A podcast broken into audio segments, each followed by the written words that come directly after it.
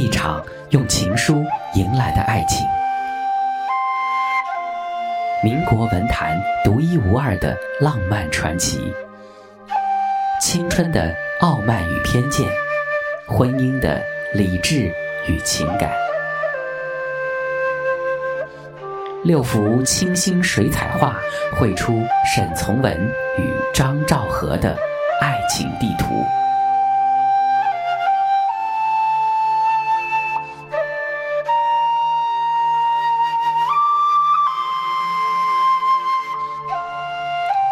者清晰，播音制作杨宇，一半温馨，一半冷。沈从文与张兆和的似水情缘。似水情缘。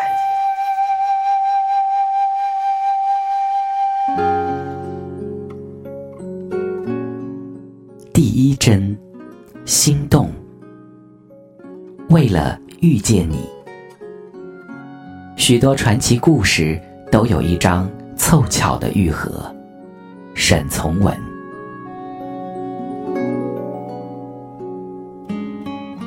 美丽的梦同美丽的诗一样，都是可遇而不可求的。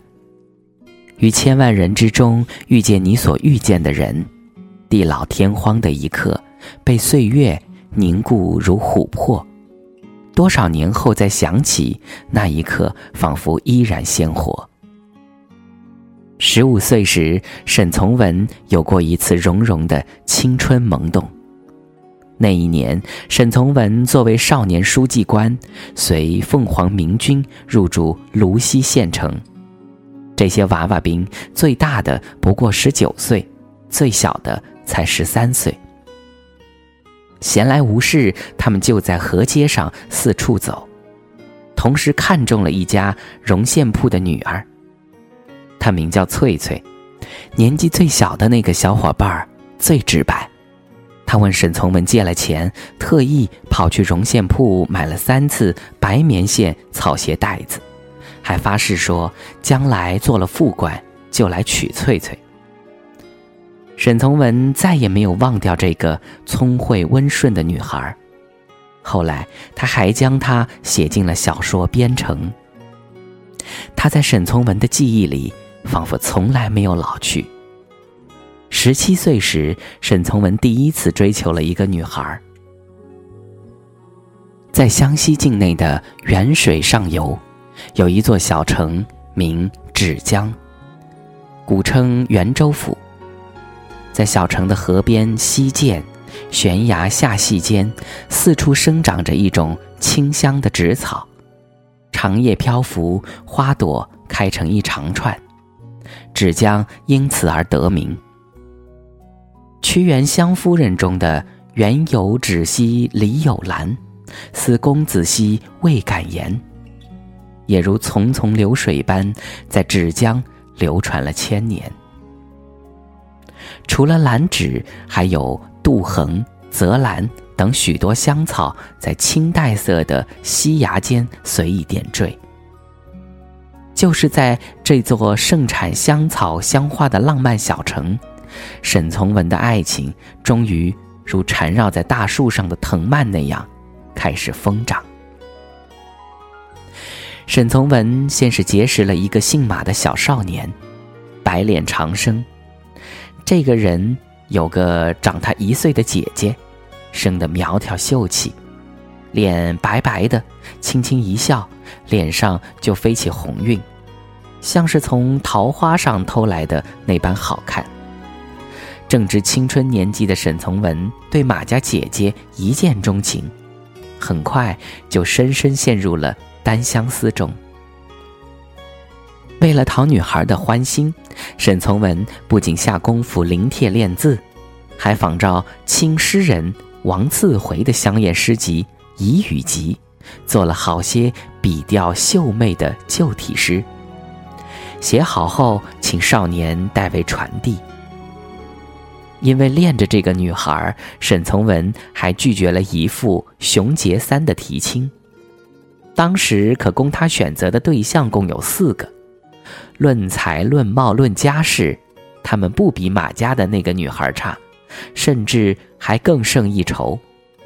可遗憾的是，他用心守护的这份情感，并没有得到一个好的结果。最终，沈从文发现自己上了马家少年的当。半年来，这个朋友仗着沈从文的信任，把当时他带母亲保管的一千多块钱几乎骗了个精光。而那笔钱是沈从文的母亲卖房子得来的，是信得过他这个已经成年的儿子才交给他保管。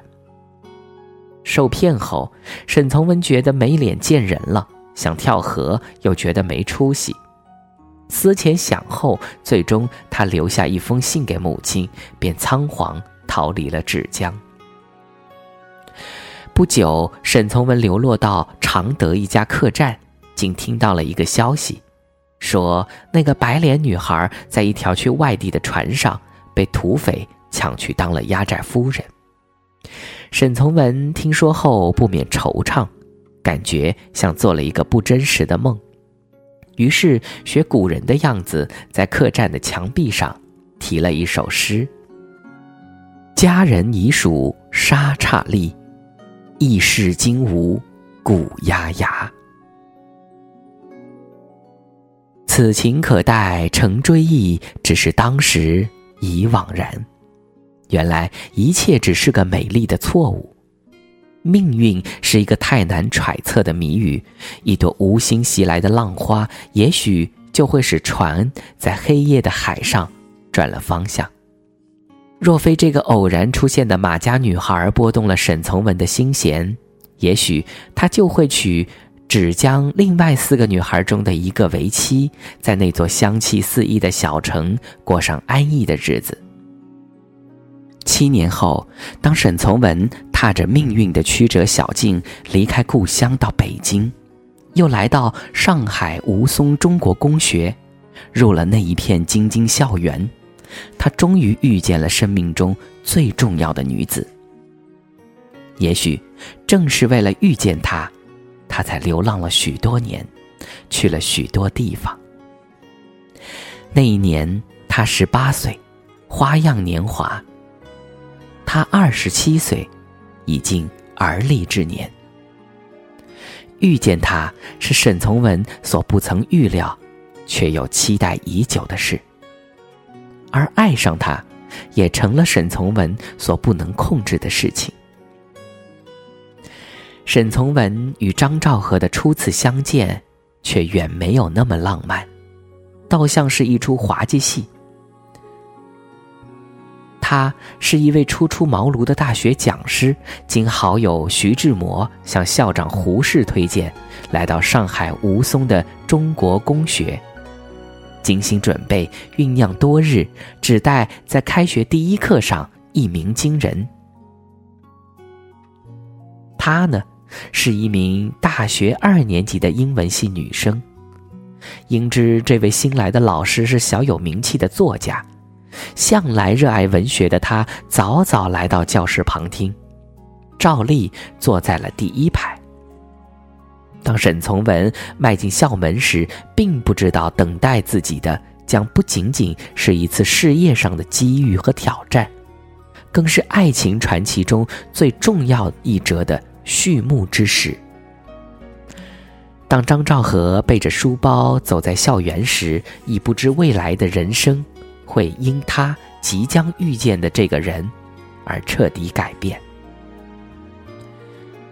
在焦虑不安的等待中，从未登台讲过课的乡下人沈从文，终于等到了开学第一堂课。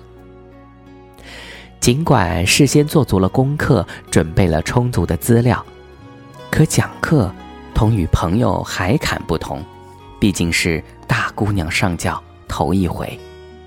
所以，沈从文还是止不住一阵阵的兴奋和紧张。